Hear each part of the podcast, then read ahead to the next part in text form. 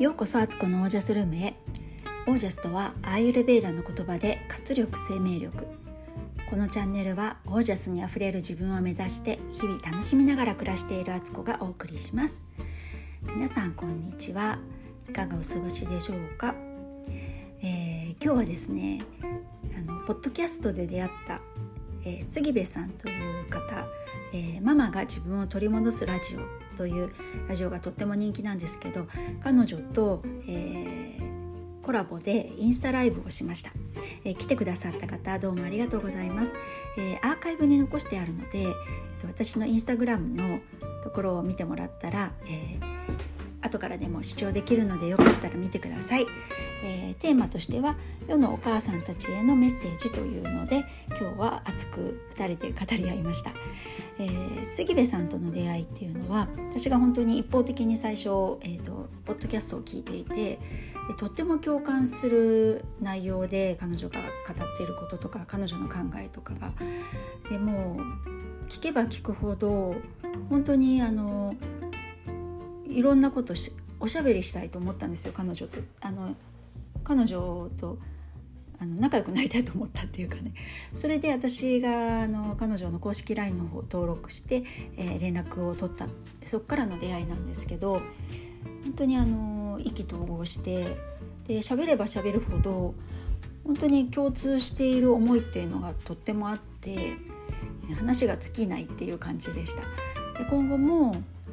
いくつかいろんなところでコラボしていきたいなと思っているので是非お楽しみに。で今日はですねあのあ明日の杉部さんのラジオポッドキャストの方に私があのゲストとして登場してますので、えー、概要欄の方に杉部さんの、えー、ポッドキャストの方を載せておきますので、えー、ぜひあの聞いてください。でですねえーと、今日はあのフィーカタイムってことでね、えー、お茶タイムにしましょうってことでちょっとね連日ミサゴ先生の本のことを紹介して、えー、ちょっと本の内容が本当にやっぱり素晴らしいこといっぱい書いてあってこう伝えたい伝えたいそれで引用しながらまた自分の考え言ってでなんかそれをまとめてとかってもうあの熱くなりましたのでその時はもうねその内容を伝えるだけで精一杯って感じだったんで。ちょっと一日経って、えー、さらにそこから私がまた考えたこととかをちょっと今日お茶タイムでお話できたらなと思っています。えっ、ー、と本当にあのこの本読み直して改めてあ体を中心に人生の設計をしていくっていう生き方本当ありだなと思ったんですよ。若いうちに体が元気なうちに生殖機能も活発なうちに、えー、妊娠して出産をして子育てをしていく。ででも社会との絆というかねその仕事をしたりとか学生あの勉強をするってことも緩やかに続けていくっていうのも本当なんかそういう選択肢ありだなと思いました。ずっと私が生きてきた時代っていうのはとにかく高校卒業したら大学とか行くのが普通だったしそっから先は就職してとりあえず埋めるギリギリの手前までキャリアを積み上げてでそこで、まあ、ある程度の地位を確立したら子供を産んでで子育てしながらでもその時はもうこう出世とかはちょっと半分諦めて元いた会社に残るかもう会社とかこう仕事をするってことをやめて専業主婦になって子育て期間は集中して子育てしてその後子供がちょっと小学生ぐらいになったらなんかパートとかなんかそういう形で社会復帰をしていくみたいな考え方っていうのが結構私自身もすごく思った以上に深く染み込んでたんだなって思ったんですよね。でもどの人生が幸せかというか自分の体が本当に求めているもの細胞レベルで求めているものって考えたらやっぱり若いうち18から20代前半のうちに子供を産んでおいてっていうのは本当ありだなと思ったんですよ。授乳とか育児ってすごく体力使うので、20代の若い頃だったら結構今思い返せば無駄に大学時代とかも徹夜したりとかしてでもすごく元気でその後学校行って部活やってなんていう生活普通にしてたから多分子育てもその時期だったら全然乗り越えられると思うんですよね。だからそういうそういう軸で考えこれからそれはね個人の自由ですけど社会がそういう生き方もありとしていくってすごく大事だと思いましたすごくいいなと思ったんですよねで今多様性をねダイバーシティ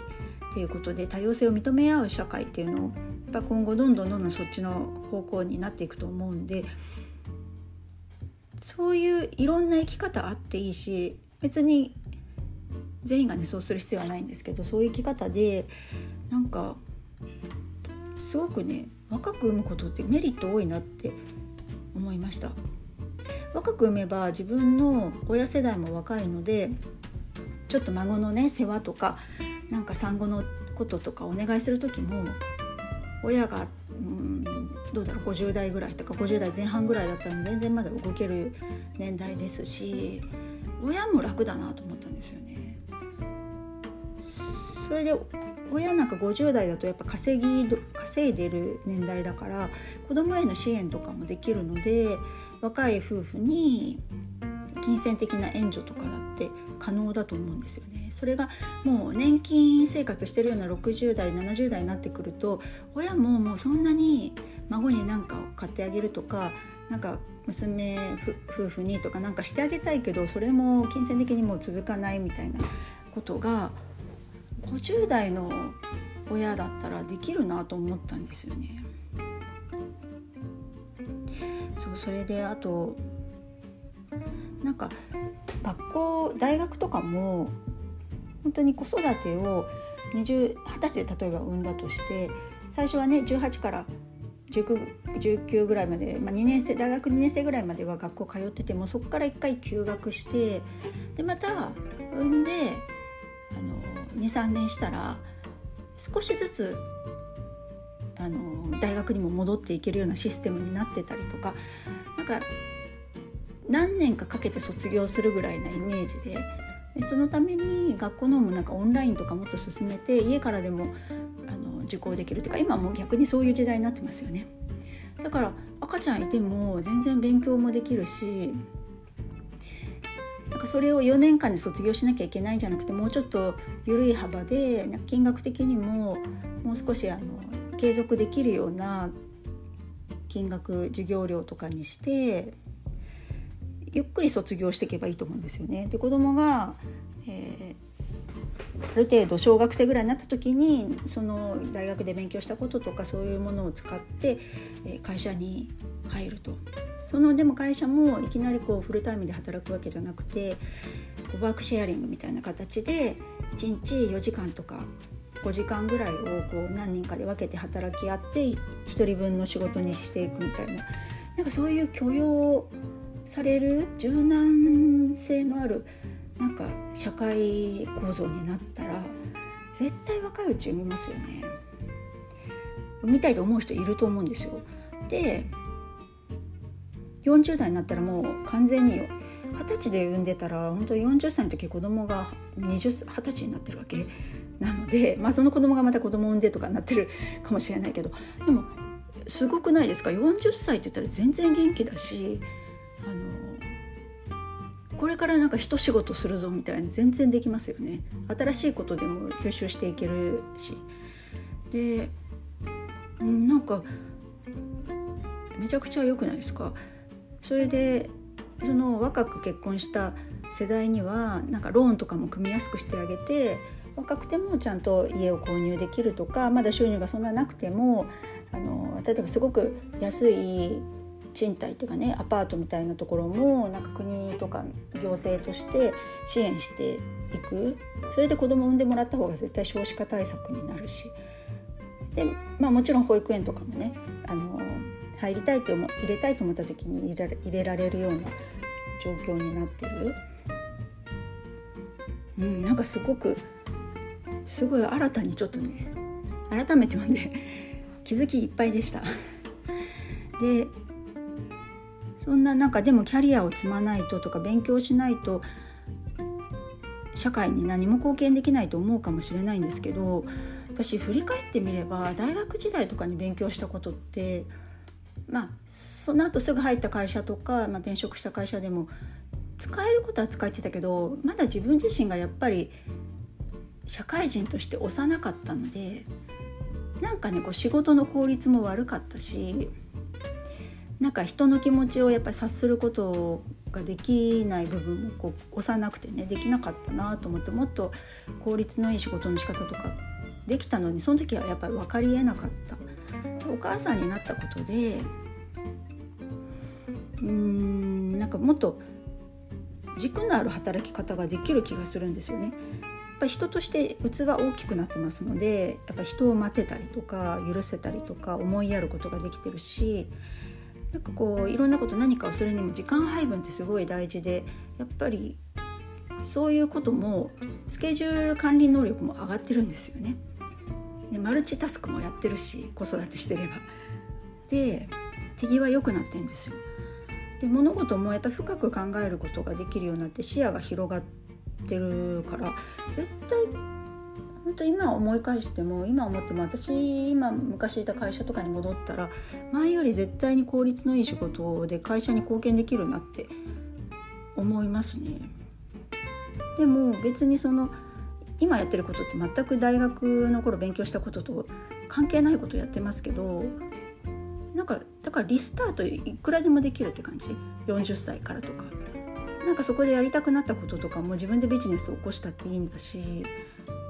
なんかねこう新卒じゃなきゃとかキャリア積んでからじゃないと自分のプライベートなことってできないってどっかで思い込んじゃってたなってそうそうじゃなくても全然できるかもってすごくね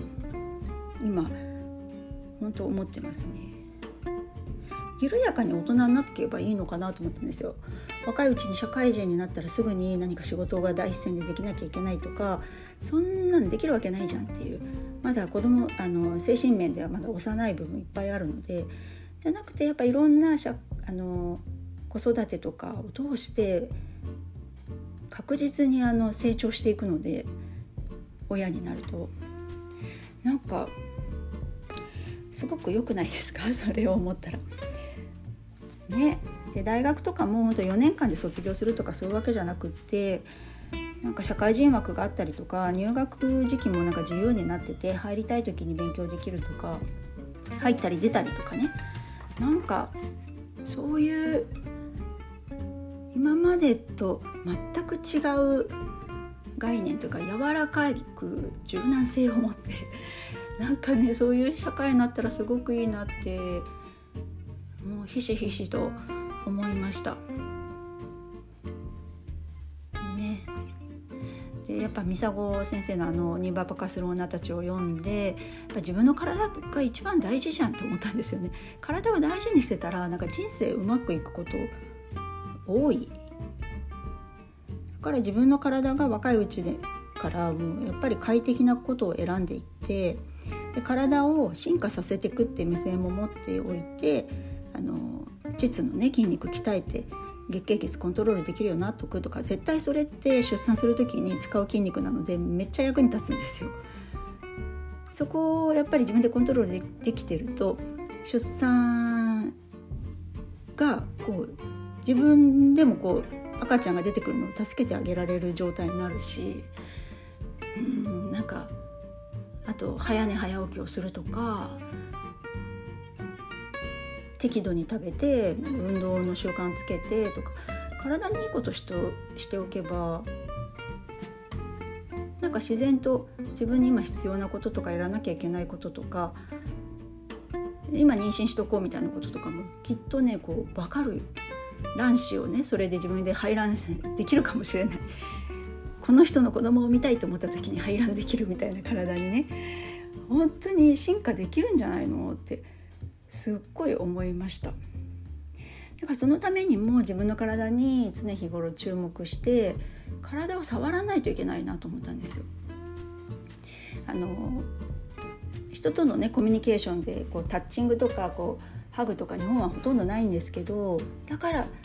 こそ自分で自分ですらも触ってなくないみたいな 自分の体をねどういうフォルムになってるかとかね今肌の感じがどうなってるとかそうあんまりねこう意識してなくないですか？だからそれを改めて意識して自分の体まず自分で触ろうって思いました。